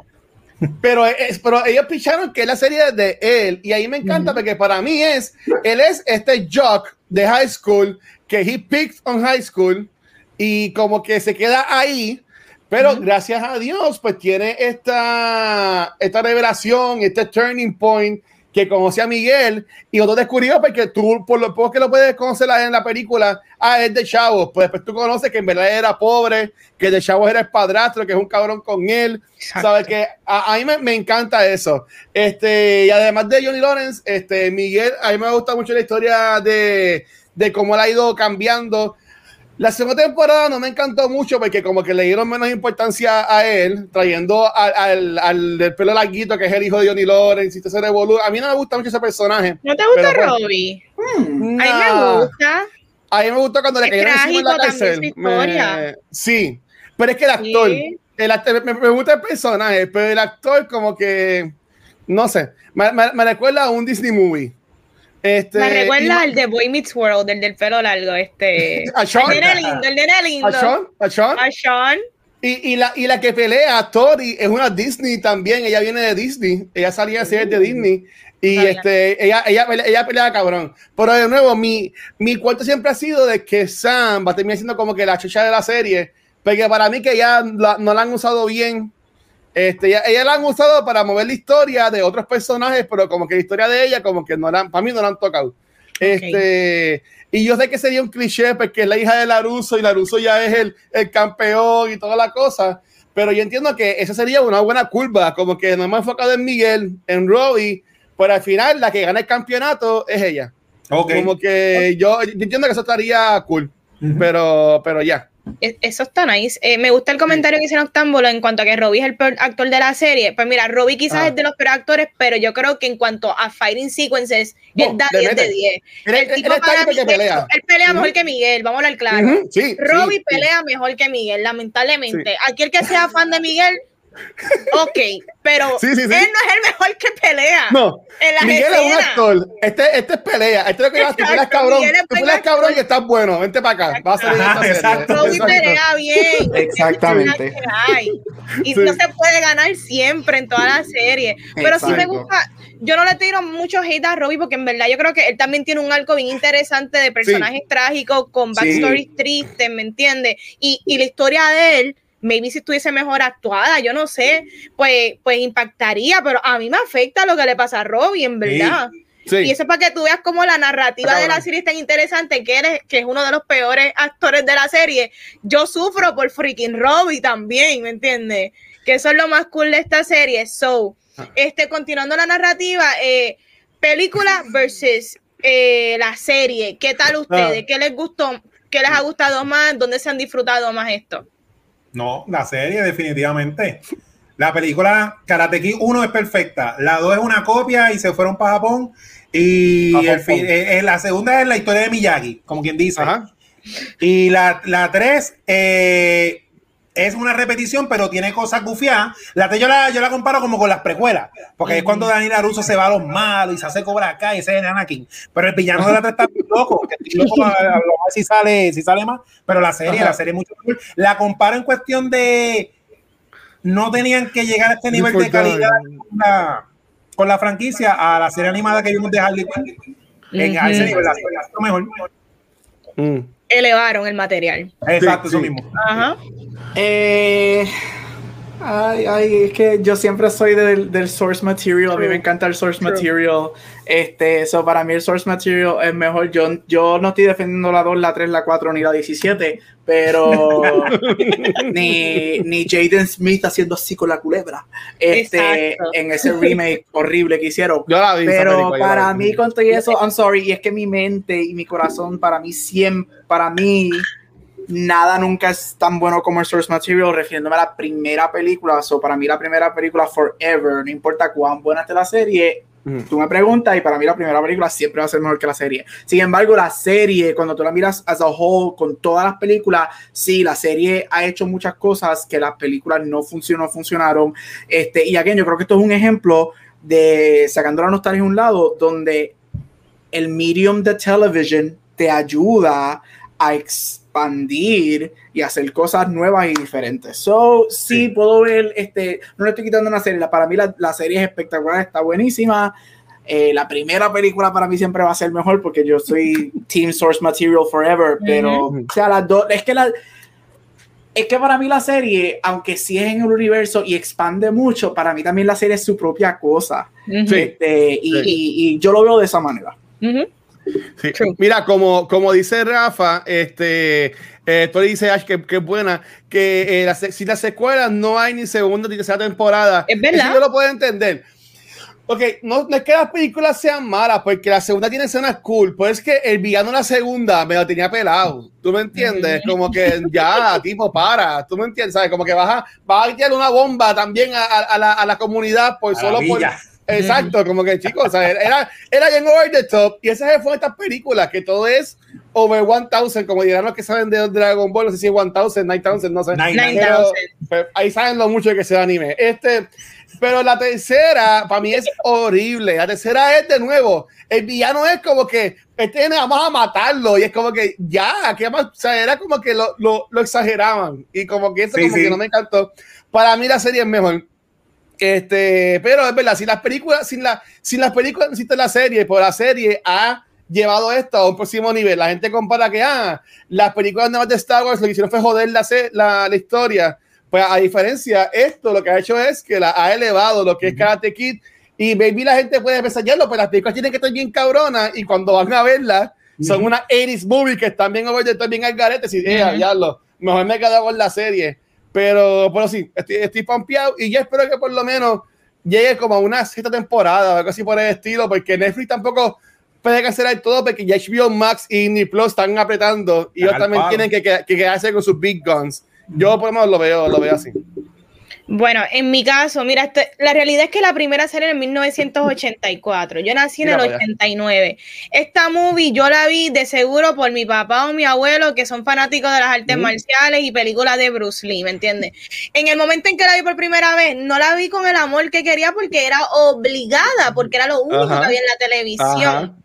So, es distinta la experiencia, completamente distinta. Aquí yo la vi también obligada por el Watcher, quiero aclarar, pero, pero, tú sabes que es de las series que yo he visto en más corto tiempo y que más me goce. Yo dije, contra qué brutal yo la estoy pasando, Mira. so, gracias al Watcher por obligarme a Tenemos, verla. te- tenemos este, una foto de cuando estábamos convenciendo a Vanesti a ver Cobra Kai. Mira.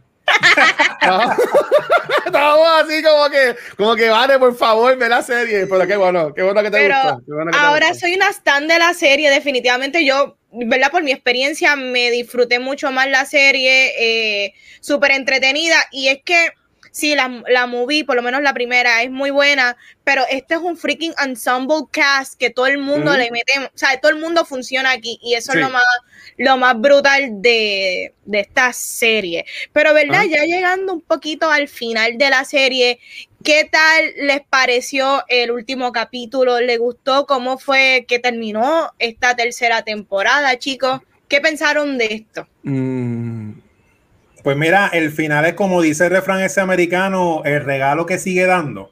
Porque ya la serie iba buena y en verdad ese origen, origin story de John Chris no, está Sí. brutal. Yo quiero ver una, yo quiero ver una trilogía de películas de John Chris en la guerra con Sí. ese, con ese trainer. O sea que podían decir un origin más o menos por encimita y yo estaba contento, ¿no? Ese origin story con la batalla de los que los ponían a pelear y que rescata a que es el villano, a que va a ser el villano de Karate Kid 3, que es el que todo el mundo sabe que él va a llamar. A mí me gustó eso porque yo lo que creo, a mí por lo menos en, en- como yo lo vi al final del Season 3, nos están dando lore, eh, historia nueva. Yo creo que el Season 4 se va a concentrar como, aparte de la historia nueva, cuando venga Terry, en los flashbacks de cómo entre Terry y John, porque Terry es el de los chavos, montan a Cobra Kai. O sea, el origin Exacto. story del dojo. Y eso está brutal. Estoy de acuerdo con Gabriel, no debe ser más de seis temporadas porque ya mismo se va a acabar de dónde salió todo. El fun, pero sí, el final funcionó. Lo único que no me gusta del Season 3 es que, mano, me sacaste ahí ya. Esa tipa era la dura. Esa Y tipa esa muchacha- brutal. Ella en, en Instagram, este hechizo, este, esa mujer, el- la actriz le va mal. ¿Sabe? Le afectó mucho que la sacaran. Ella, este, en su Instagram, que yo la seguí, eh, estaba poniendo hasta que la gente le enviara chavos porque no conseguía un papel, no tenía cómo pagarse su, las cosas médicas. Pero ¿por qué Este, la sacaron? La excusa que le dieron a ella, según yo vi un reportaje en YouTube, cuando está que con Cobra Kai, y ahí donde sale la muchacha, como me puse a buscar, y le dio una entrevista que ella le dijeron, lo que ella le dijeron, lo que ella dijo fue que como que no sabían a dónde más llevar ese personaje. Pues estaba Y ahí- y ahí- todo el mundo metiendo puño y patada. ¿Qué pasó? Exacto. Y a- ahí me sorprende porque de nuevo ella era la mejor amiga de, de Sam. De Sam. Y así, sí. y así me dice, pues ah, pero que no es- trajeron al chino bully. Exactamente. Como ya- ¿Me puede explicar eso? no, como, y- como ya, ajá. Y, y no hay excusa, porque como la serie está tan bien escrita, cuando al principio de Season 3 dicen, ah, la pelea fue tan brutal que los papás de ella la cambiaron de escuela, yo dije, Ajá. eso fue que pasó algo y no me gustó. Sí. Sí. Pero en cuanto al final, pues me, me gustó de cómo lo van a llevar, porque o, este, puede que veamos ahora el origen del dojo como tal de Cobra Kai, Ajá. con Terry, que tiene que estar más tostado que nunca, como digo Ash por ahí en los comments. Sí, y a mí no me gusta mucho Tori, el personaje. Yo sé que a Ash dijo que le gusta el personaje de Tori, pero a mí no me encanta. Pero Gabriel, dale que vas tú, no oye. Mira, a mí me encantó el final, a mí me gustó mucho el final, el final era lo que era, es que el final, si tú ves el final, tú puedes decir que el final es súper cheesy, que si bla, bla, pero es que el final makes sense con la historia, it makes sense cuando nos estaban llevando, por eso digo que el final, esta serie no debe correr más de dos, este es el tercer season, para mí no debe tener más de dos seasons más, o para mí yo no quiero Ujú. esto más de cinco, este, a mí me gustó ese final, o sea, el final, final, la última escena Ujú. de ellos dos, a mí me encanta. Sí, Y con la canción, con la canción. Sí, tu, tu, tu, tu, tu. a mí me fascina este eh, it was- eh, it's, it's good esto se va a poner candente en el season 4 porque esa llamadita que la hace esto va a estar bien fuerte y a mí no sé yo pienso que alguien puede ser que hasta muera así que esto va a ser como que interesante Hmm. este, pero a, a mí me gustó, me gustó y a mí el, el final de ellos dos cuando se miran y como que se saludan, es como que, ay, tan lindos los dos, ay, lo so a, mí, a, a- mí me gustó, o sea, again, nostalgia full, pero nostalgia que funciona y es bien hecha. Mira, mira eh, tú estás hablando de Robbie, Iván, que te gusta la historia de él. Sabemos que él pelea bien. Una, un wildcard bien cabrón que se pueden tirar en esta serie. Yo, coño, Ga- Gabriel, me dañaste la mente ahora mismo. ¿Qué? Yo pensando, ¿cómo pueden darle sentido al personaje de Robbie? Como que para que algo le pase al personaje de Johnny Lawrence. Ay. Porque ahora mismo eh, Robbie está en el, equipo, Robbie está en el equipo malo. A mí me gustó la primera temporada cuando Robbie estaba solo. Esa ahí me gustó, como que dale, Sí. pues yo solo le meto. Pero ahora ya es como que el malo, pues yo como que. Pero si algo le pasa a Johnny Lawrence, pues ahí Robbie como que despierta, deja de creerle a Chris y entonces pues puede puedes irse para acá, pero de hecho estaría montado, ya aquí con un equipo montado, que tienes a Miguel, tienes a, a Roy, tienes a, a, o sea, está cabrón. Tiene los mejores peleadores, vamos a ver claro. Sí. Menos Tori, porque Tori es una vara hasta a mí, Tori en verdad le mete duro. Tori. Y, la, y lo de la mamá también está interesante. Este, esa historia de ella también está cool. O sea, que esta temporada, la tercera temporada estuvo buena. Este, a, a mí me gustó más la, la primera la segunda. La tercera estuvo buena, pero es que están cre- creando el universo y están dándole como que más historia a todo el mundo. Eso está cool. La pelea de la casa estuvo bien al garete, porque como los vecinos no escucharon eso y no llamaron a la policía. Este, no, lo más que es el, el chavaquito cuando lo tiran por la ventana. Eso, Eso fue- Ay, el nene- ese- ese nene voló, pero, pero de nuevo, eh, eh, está cool. Este, a mí me encanta Cobra Kai. El final está cabrón. Este, aquí yo no jodo mucho con esto, pero a mí me encanta mucho Kind of Funny Games. Este, que ellos son así como creadores de contenido. Ellos tienen un, también un podcast, ellos tienen millones de podcasts como nosotros, pero ellos tienen un, un podcast que se llama In Review. Y ellos hicieron un review de cada película y de, y de Cobra Kai. Y está cabrón ver a estos viejos, porque ya son personas mayores, hypeados con Cobra Kai y toda la cosa. Y, y en uno pusieron un video de uno en la casa viendo esa escena final. Cuando, y cuando sale la música y, y sale Johnny Lloyd, se paran los de Laruso y el tipo estaba brincando, casi muriéndose de la alegría. Y en verdad que nosotros nos estamos gozando, pero esto va para nuestros pais también. Claro. Que ellos, ellos son los que deben estar como que bien cabrón de. Bueno, de ma- mami, que mami no le gusta nada de deporte ni de ese y whatever. Aunque mami, te estoy pero tú escuchas esto. Me pusiste en karate cuando yo era chiquito porque querías, querías que yo tomara rumbos que al fin y al cabo no terminé tomando. Este, mami está bien juqueada, mami le encanta y es por, es por el reto porque mami se acuerda. Obviamente salieron los 80, en el 80. y- ¿Fue cuándo fue que salió la primera? ¿83, 84? 24. 84, yo no estaba ni pensado. Este, hace tiempo, pero mami se acuerda, para, para, para mami es como que, ay, yo me acuerdo haber rentado este VHS y poniéndote Karate Kid y ella está súper Mm. Puedo ver esa, esa conexión de nuestros padres, están como que, oh my Sí. god, this is so cool. Qué brutal, porque Yo volvemos. es- throughout todo lo que hemos discutido es como Karate Kid une vieja escuela, nueva escuela y lo que puede traer en el futuro, que eso es lo más brutal que tiene esta serie. Para mí, a mí me encantó el final, el ver el Eagle Fan Karate eh, está brutal. Y volvemos, lo mismo que hablamos de este el arco de estos personajes y el, los homage que ha tenido, yo creo que ese final ha sido bien merecido, se lo ganó throughout las tres temporadas, es algo que se veía venir, yo creo que lo hicieron súper bien, Eh, me encantó ver a estas dos personas dentro de todo este rivalry tumultuoso que han tenido de bochinches y problemas. Yo creo Sí. que siempre tiraron la semilla de que hay un episodio que no me acuerdo qué personaje lo, lo menciona, que es que ellos son es como que la eh, diferentes caras de la misma moneda, ¿me entiendes? Y es, eso es lo cool de estos dos personajes y llega un punto en que ambos por fin se entienden y a- ambos por fin se respetan y pues dale, vamos a meterle mano por el bien de los dojos, por el bien del karate y por el bien de nosotros mismos. De los ¿me nenes, entiendes? de los nenes. Exacto, exacto. por el bien de los nenes, pero también de ellos mismos, porque ellos tienen que tener también una paz entre ellos y, y entre todo lo que está pasando, porque mucha gente ve el karate como algo negativo, como algo problemático, como algo de pelea, confrontación, y para muchos de estos nenes esto es un escape, esto es algo que, que los libera de, de sus vidas cotidianas, algo que quizás los ayude a crecer como personas. Y Johnny y, Ja- y LaRusso. ¿Ah? ambos entienden eso, como el karate ayu- te ayuda a ti como persona en todos los aspectos, No ven la parte negativa y eso es lo cool de, de esta serie y en verdad que puñeta, yo amo freaking Cobra Kai. Corillo, la recomendamos. Yeah. Brutal. Claro, Mira, me encanta y que Vane le encanta, me fascina que Vane Sí. está yes. Mira, Estoy y- y enamorada. más, cuando Johnny Lawrence y Daruso están for the kids. O sea, están for the kids. Pero mira, para irnos que llevamos una hora y media. Este. Ah, nada. Gracias a todo el mundo. Acabo de ver que tenemos 420 follows en, en Twitch. Así que yo no quiero que nadie más nos dé follow para que siempre con el 420 en Twitch. Ay, Este, coño, vamos a llegar a abril con el 420. Aquí, se, hace dos Pero- semanas se puso legal, recreacional, así que ya sabes la, la diversión que yo he pasado estas últimas dos semanas en mi balcón. Pero mira, este.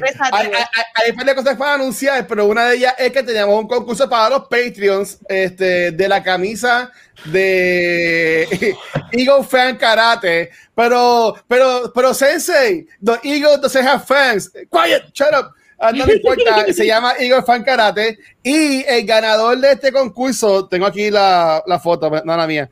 El ganador de esto fue Ramón Díaz. Así que Ramón Díaz, primero que todo, gracias por ser esto Patreon.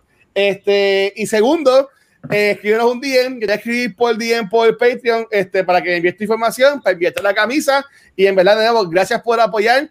Y Corillo, recuerden que durante los demás episodios vienen con más concursos solamente para los Patreon. Así que Ramón, nuevamente, Ramón Díaz, gracias por el apoyo. Y, nada, seguimos con los concursos. Este, déjame aquí leer rapidito. Bueno, antes de irnos, dice aquí Noctámbulos, ¿qué les pareció el Good Cup, Bad Cup de Johnny y Daniel? Brutal.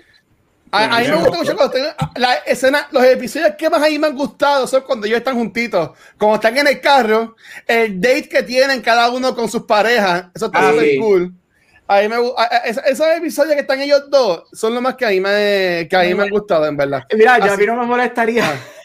Claro. A mí no me molestaría en algún momento que cuando termine la serie o whatever, o lo saquen a ellos, se lo den a los nenes completo, dame un body cop comedy entre ellos dos. Porque ellos tienen, ellos tienen muy buena química y a mí me- eso Sí, es algo que me encanta. Sorry, no, sorry que lo estoy mencionando ahora cuando estamos wrapping up, pero la química de ellos me gusta porque ha trascendido tantos, todos estos, yo no sé qué, pues, tres décadas plus y, y yo creo que tras que la tienen todavía es una química a otro nivel, adulto y whatever, y, y they work so well together. Este, Sí. y se complementan y ese último el sí el último episodio este cuando ella le dice you have you guys have more in common than-" es como que ay, son cosas clichosas pero son cosas que funcionan cuando las presentan Ujú. bien y Sí. ellos las están presentando bien so dame un, un copy un, un cop body comedy de entre ellos dos a los Russell Crowe y Ryan Gosling así, así como la Ah, Nice Guys. ya, nice guys. Eso estaría ca- cabrón. Uh, y, William, y Will- dos. y William Sapka, ninguno de los dos han tenido carrera muy fructíferas después de Karate Kid, No. pero buscando información también, William Sapka es un tipo de persona que es bien privado, haciendo un full circle al principio del episodio, al punto de que casi no dan entrevistas ni nada por el estilo. Este, eso en verdad que está cool que tenga esta oportunidad nuevamente de poder actuar y, y tener una serie y sea exitosa. Yo entiendo que eso está cabrón. O sea, y en verdad que props to them. Por ahora, en lo que esperamos para esa película de Gabriel de Good Cop y Bad Cop de Laruso y Lawrence. yo la voy a este, escribir yo la voy a escribir la voy a dirigir se la voy a tener Dale. los estudios Chicos y Vane, ¿dónde lo pueden conseguir? Comenzando con Vane. Ahí me consiguen Instagram y Facebook como Vanesti Freaking No Mercy. Así que no chaven conmigo. Ahí está. Dímelo, Gabriel. Ah, bueno, este me puedes conseguir en Back to the Movies, me puedes conseguir en Split Real Podcast, todos social media como Gabucho Graham y algo que viene por ahí el sábado, que se lo voy a dejar Sí. al guacho para que lo mencione. ¡Woo! Sí, obviamente. Dímelo, Chizo. Mira, a mí me consigue con Mar Centeno en Onda Nerda, donde quiera que escuches podcast, a mí en Chizo Comic, Instagram y Twitter, Chizo en Facebook. En esas tres páginas está el link de Chizo Fashion, mi tienda de camisetas, y Doctor Casco en todas las redes sociales, un cómic gratis todos los jueves. que salió hoy el remaster, ahí cabrón. Este, ya ahí me consiguen Corillo en cualquier lado como el Watcher. Y sí, eh, estaba el otro día streameando y alguien entró y me dijo: Mira, que tú, tú nada en tus redes sociales, pues no me sigas a mí, siga Cultura, siga Vanetti, siga Chichi, siga Gabriel. Yo lo pongo mucho. Este, pero mira, a Cultura Secuencial, todos nuestros podcasts, que ya son como mil, los puedes escuchar en cualquier proveedor de podcast. este, como, los consigues como Cultura Secuencial. Pero bien importante que donde único los puedes ver en vivo es aquí en Twitch. De nuevo, donde único lo puedes ver en vivo porque todavía me preguntan por Facebook, YouTube. Esos son pregrabados. Vivo solamente es en Twitch. Este, que te veo todos los días casi episodios. Mañana este, todavía te- grabamos contenido. Tenemos el show de Siete Dados, que es esta campaña de Dungeons and Dragons que me las ha dado bien buena. Y como mencionó Gabriel, el sábado a las 9 de la noche estrena Beyond the Force, que es nuestro podcast enfocado en Star Wars, que Gabriel y Rafa me obligaron a hacer. Así que estamos aquí. Va a ser un podcast bisemanal o mensual, a ver cómo sale. Pero vamos a tener a Megan, que ya quiere que le llamen Megatron. En verdad ella me dijo eso, pero ella dijo que le llamaban Megatron, así que llámenle Megatron. Gabriel y Rafa y yo. Y eh, sábado a las 9 aquí en Twitch es el primer episodio. Y en verdad que gracias a todo el mundo por el apoyo con eso. Este, también gracias a los Patreons, mira este, gracias a los Patreons por todo el apoyo que nos están dando. Vienen un par de concursos chulos para ir para ustedes solamente. Tenemos el, el Lego de Grogu que vamos a estar regalando también. Esta A mí me da miedo ese Lego, mano. Está friki. También esta mercancía de Gratis Edge también la vamos a estar rifando. Pero el sábado vamos a estar anunciando el o la ganadora del el libro Light of the Jedi. Vamos a rifar dos, pero el primero va a ser este sábado. Así que si quieres saber si te lo ganaste o no, tienes que estar en Beyond the Force live en Twitch. Así que, Corillo, gracias por todo. Bueno, ya que, ya que Pero, Luis no me va a regalar, ya que Luis no me va a regalar el Yoda, lo tuve que ordenar, lo ordené anoche por fin. El ¿Lo conseguiste? El yo le, lo- no, no, está backed up, se va a tardar un mes y medio en llegarme, pero me va a llegar. Wow. Porque está vendido sold out en todos lados. Fui a la tienda y me lo tuvieron que ordenar y me llegan cinco semanas. Yo lo conseguí gracias a señores de Display que eh, trabaja en una tienda que lo vende y, y él, y él enseguida lo cogió. Mira, tú que vienes con lo de Star Wars, ¿quieres esto? Yo sí, le envié los chavos y lo compró. Pero ya, así Yo lo que- quiero, pero da miedo. Da miedo, eso no se puede negar. Y la, la- y la caja es grande, ¿sabes? Yo que soy cabezón, la, cara, la, la caja es grande, ¿sabes? Míralo, ponte al lado, ponte al lado de la cabeza, míralo. Se ve difícil. No, vemos. Mira, Valetti, ¿dónde lo diré adiós a la gente? Vámonos. Mira, dale, mira, hasta aquí otro episodio de Cultura Secuencial. La semana que viene nos venimos con cuál? Con Judas and the Black Messiah. Chicos, Sí. este es mi dojo favorito, el dojo secuencial. Los veo. Chequeado, mi gente, gracias.